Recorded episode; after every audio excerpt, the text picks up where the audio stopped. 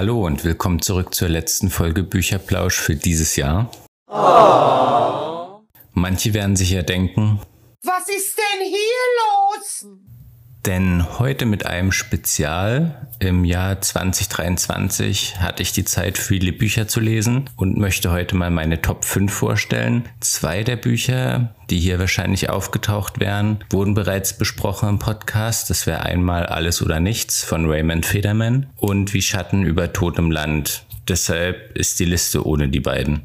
Des Weiteren ist bald Weihnachten, also falls ihr noch Geschenke braucht, werdet ihr vielleicht von dem einen oder anderen Buch inspiriert oder ihr seid wie viele andere krank und habt einfach Zeit zum Lesen. Deshalb ohne weitere Umschweife fangen wir mal an.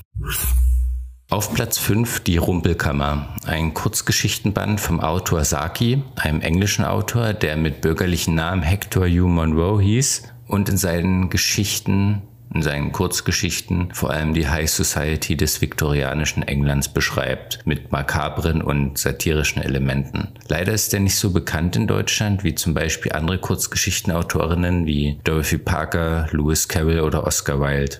Dennoch spielt er für mich doch in deren Liga mit. Gründe für seine Unbekanntheit könnten sein, dass er bereits bedauerlicherweise 1917 im Ersten Weltkrieg starb oder weil er nicht so längere Werke schrieb. Zum Beispiel Oscar Wilde hat ja das Bildnis des Dorian Gray geschrieben, womit er bekannt geworden ist. Und dann haben bestimmt auch viele gedacht, ey, das ist ein guter Autor, ich gucke mir mal die Kurzgeschichten an. Das war halt nicht in seinem Fall. Für mich auf jeden Fall eine tolle, tolle Neuentdeckung. Denn bevor ich das Buch gelesen habe, hat mir der Autor gar nichts gesagt. Auf Goodreads bin ich bislang der Einzige, der das Buch bewertet hat. Und deshalb kann ich nur meinen Dank an den Steidel Verlag richten, denn ohne die hätte ich wahrscheinlich nie was von dem Autor erfahren, das Buch nicht gelesen. Und ich finde es cool, wenn auch ältere Autoren neu verlegt werden, neu übersetzt werden und man deshalb nochmal einen Einblick bekommt in deren Werk. Auf Platz 4 der Untergänger. 2023 war mein Thomas Bernhard Jahr. Ich kann verstehen, dass nicht jeder Fan von seinem Stil ist, denn er wiederholt, übertreibt und das in einer fast musikalischen Art. Andere wiederum bemängeln die Grundthematik, die sich in seinen Werken oft wiederholt. Bei seinem Werk gibt es Bücher, die ich mehr mag und andere, die ich weniger mag. Dieses war definitiv mein Liebstes, denn hier verknüpft der Autor Realität und Fiktion. Der Ich-Erzähler schreibt eine Arbeit über den Ausnahmepianisten Glenn Gould, der auf dem Gipfel seiner Kunst aufhörte zu spielen. Währenddessen erreicht ihn ein Telegramm vom Selbstmord seines Freundes Wertheimer. Es beginnt eine Aufarbeitung der damaligen Geschehnisse, denn er war mit diesem Wertheimer und mit Glenn Gould auf der Musikschule in Salzburg. Man sieht außerdem Obsession an der Kunst, und sozusagen Glenn Gould als den Ausnahmekünstler und auf der anderen Seite Wertheimer, der nicht so talentiert ist und damit so als Untergänger, also sein Gegenpart. Und man schon weiß, bei den einen endet es in Erfolg und bei den anderen in Misserfolg.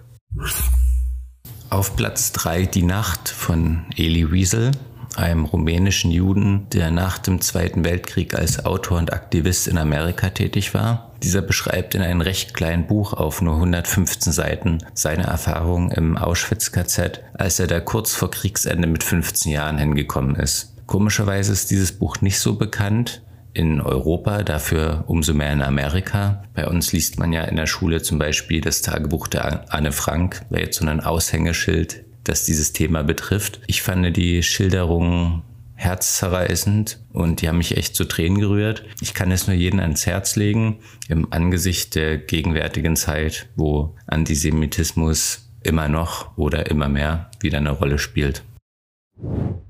Meine Platz 2, Hahnkämpfer von Charles Willeford.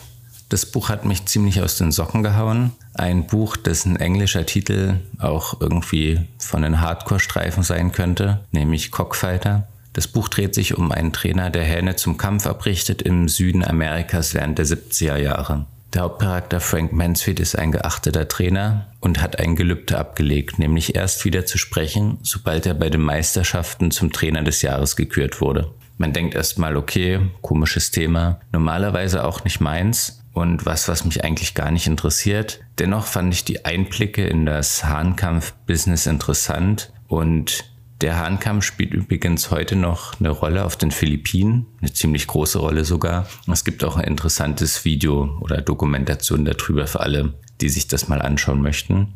Das Buch öffnet mit dem folgenden Zitat von Ezra Pound, einem Dichter, nämlich wichtig ist nicht, für welche Idee man eintritt, sondern wie stark man für sie eintritt. Und ich finde, das ist ideal getroffen. Viele Bücher fangen mit einem Zitat an und es ist selten so, dass für mich das in der Form gepasst hat, wie bei diesem Buch. Denn Frank ist wirklich besessen von dieser Obsession. Alles andere spielt eine Nebenrolle und ist ihm fast egal. Er möchte halt sein Ziel erreichen. Familie, Liebe, die Zukunft, alles ist untergeordnet. Es finden sich neben dem Hauptcharakter auch die gängigen Charaktere wieder, wie es gibt einen Rivalen, einen Mentor, eine Romanze, eine alte Liebe und dann auch so den Sidekick, seinem Helfer. Auch wenn das alles sehr Standard klingt, sollte man sich nicht täuschen lassen, denn Überraschungen gibt's mehr als genug in dem Buch. Eine wirkliche Empfehlung von mir sollte oder kann man wirklich gut lesen und ich fände es schade, wenn das Buch in Vergessenheit geraten würde. Mein Platz 1 für dieses Jahr ist Segen der Erde von Knut Hamsun, einem Autor, über den man alleine schon mehrere Folgen machen könnte. Fiel damals in Ungnade, als er mit den Nazis sympathisierte während des Zweiten Weltkriegs. Mittlerweile wurde aber seine Geschichte oder dieses Kapitel aufgearbeitet und die Norweger und Norwegerinnen sehen ihn als ihren Nationalautor an. Also es gibt keine einflussreicher oder besser geschrieben hat oder mehr für die Literatur in Norwegen gemacht hat. Meiner Meinung zu Recht, denn er hat mit seinen Büchern so viele Autoren und Autorinnen beeinflusst und sich an so viele verschiedene Stile gewagt ein Buch zum Beispiel von Ihn Hunger, in dem es um jemanden geht, der Autor werden möchte und von Tag zu Tag lebt, oft kein Geld für Essen hat, draußen schläft, alles den Bach runtergeht, hat er vor allem das revolutioniert, die Gedanken, die dieser Charakter während dieses harten Lebens hat, aufzuschreiben.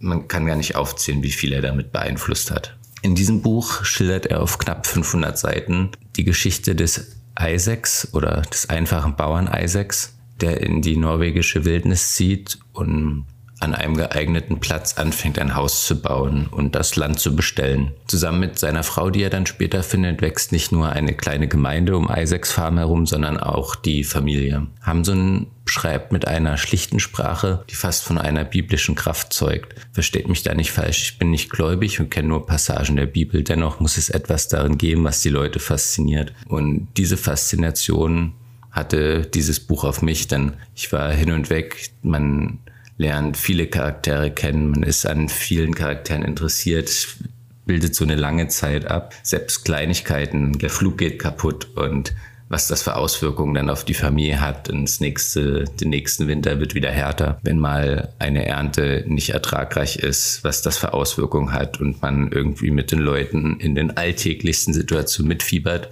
Das ist sehr selten, deshalb meine Nummer eins und auf jeden Fall ein Tipp, was man verschenken könnte. Und damit bedanke ich mich an alle, die dieses Jahr zugehört haben. Ich hoffe, dass ihr nächstes Jahr zu den Folgen wieder einschaltet. Und jeder einzelne Zuhörer oder Zuhörerin bedeutet mir sehr viel. Also haut rein.